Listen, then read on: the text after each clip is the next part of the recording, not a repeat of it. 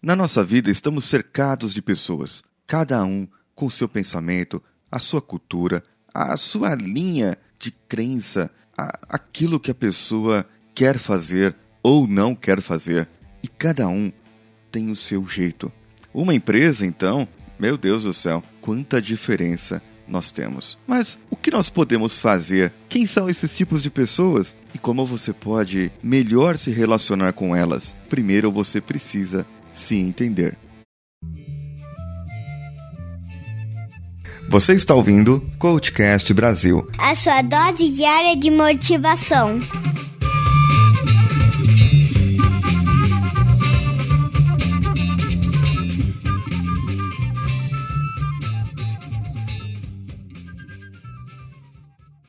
Nem sempre somos anjinhos, não é? Às vezes você pode receber com mau grado a um feedback ou a uma crítica, ou você pode ser aquele que dá o feedback de uma maneira tal que você não consiga transparecer aquilo que você realmente pensa e não consiga colocar no papel, não consiga colocar nas suas palavras expressar aquilo que está sentindo. Mas o que são essas diferenças? Existe uma técnica, aliás, um estudo, na verdade, que foi desenvolvido por um psicólogo e sua equipe, o Dr. Gottman. Na verdade, o nome dele aqui é bem mais completo, bem mais comprido, e eu vou colocar no post o nome completo e o nome do livro dele, onde ele se espelha isso. Ele fez uma pesquisa e detectou em casais, principalmente, algo que ele chama de os quatro cavaleiros do Apocalipse. E por que quatro cavaleiros do Apocalipse? Se você já leu o Apocalipse ou ouviu falar, o Apocalipse bíblico mesmo, saberia dizer que esses quatro cavaleiros são os que trarão a desgraça e os primeiros anúncios da desordem e da destruição do mundo. Bom, mas não tem nada a ver, né? Não vai ser nada destruído. Na verdade, tem sim. Na verdade, tem. E os quatro cavaleiros do Apocalipse pode destruir qualquer relacionamento. Se você insistir nesse erro, você irá sofrer com o seu relacionamento com sua esposa, seu esposo, namorado ou namorada e na sua empresa. Muitas vezes as pessoas sofrem por não querer mudar, por não querer fazer, por não querer melhorar e por achar que sempre tem razão. Ele colocou e destacou os quatro apocalipses, um como defensividade, outro como obstrução, o outro criticismo e o outro o desprezo. O defensividade, aquele da defensividade, ele geralmente ataca a pessoa. Só eu que faço isso, você não faz nada. Só eu que lavo a louça. Só eu que vou pegar papel na impressora. Só eu que vou fazer isso todo dia. E ele fica acusando, atacando a outra pessoa. Ele proclama a inocência. Eu não fiz nada disso. Você precisa acreditar em mim. E aí ele começa a inventar uma história toda torta. Uma história que muitas vezes ele próprio acredita na sua mentira. Ou o aquele que está na defensividade, ele se mostra ultrajado. Como é que você tem coragem de pensar isso de mim? Olha só, são frases comuns e você já deve ter ouvido essas frases, já deve ter visto alguém falar com você dessa maneira. Portanto, qualquer semelhança é mera coincidência. E tem aquele ainda que banca vítima fica choramingando. Você acha que eu faço tudo errado? Eu não devo servir para nada mesmo. E aí, onde você se encaixa? Onde você se identifica nesses quatro, nessas quatro formas mais comuns daquele que usa a defensividade para se relacionar?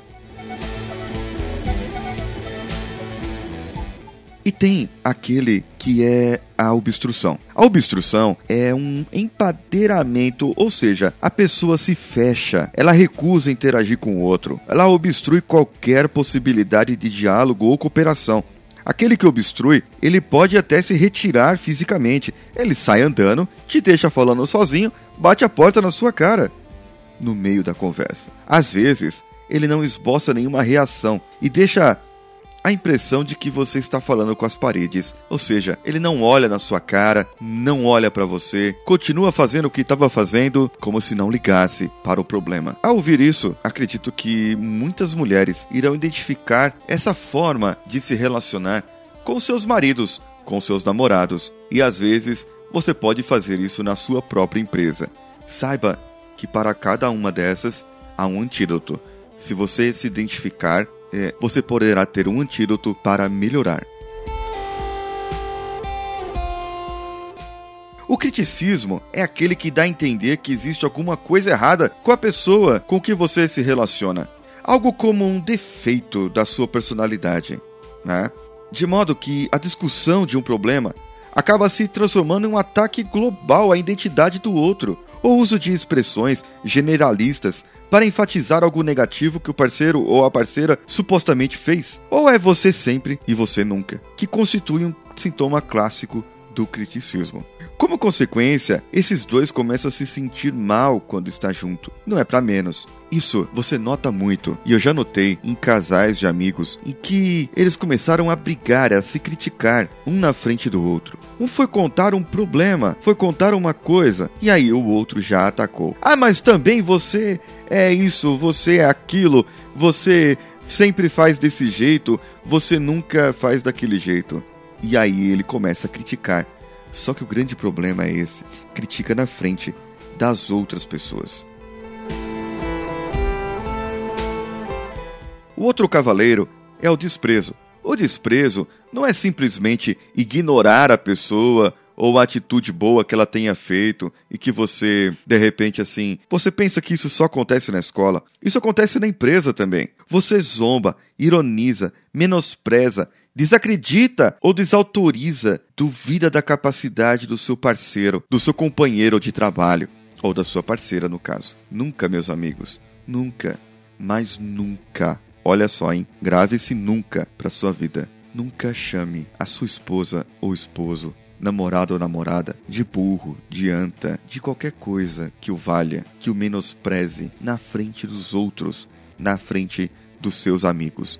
Nunca faça isso. Isso pode ter uma consequência muito grave e vai te dar uma dor de cabeça por conta dos dois chifres que irá nascer na sua testa em breves dias. Porque xingar, menosprezar, desprezar, criticar na frente dos outros uma vez a gente conversa, duas vezes a gente conversa.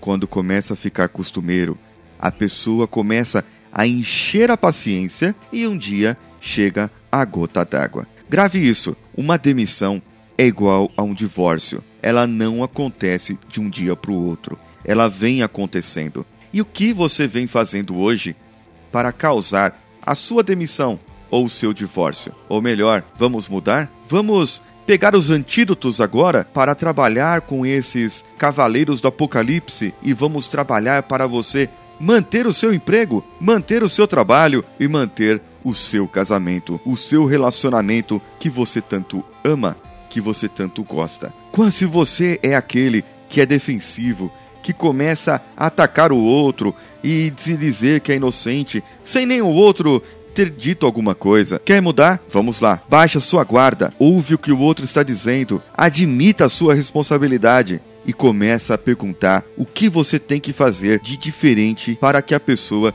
se sinta confortável com você. Tem coragem? Vai. Você diz que é o bonzão, que é a boa zona? Vai.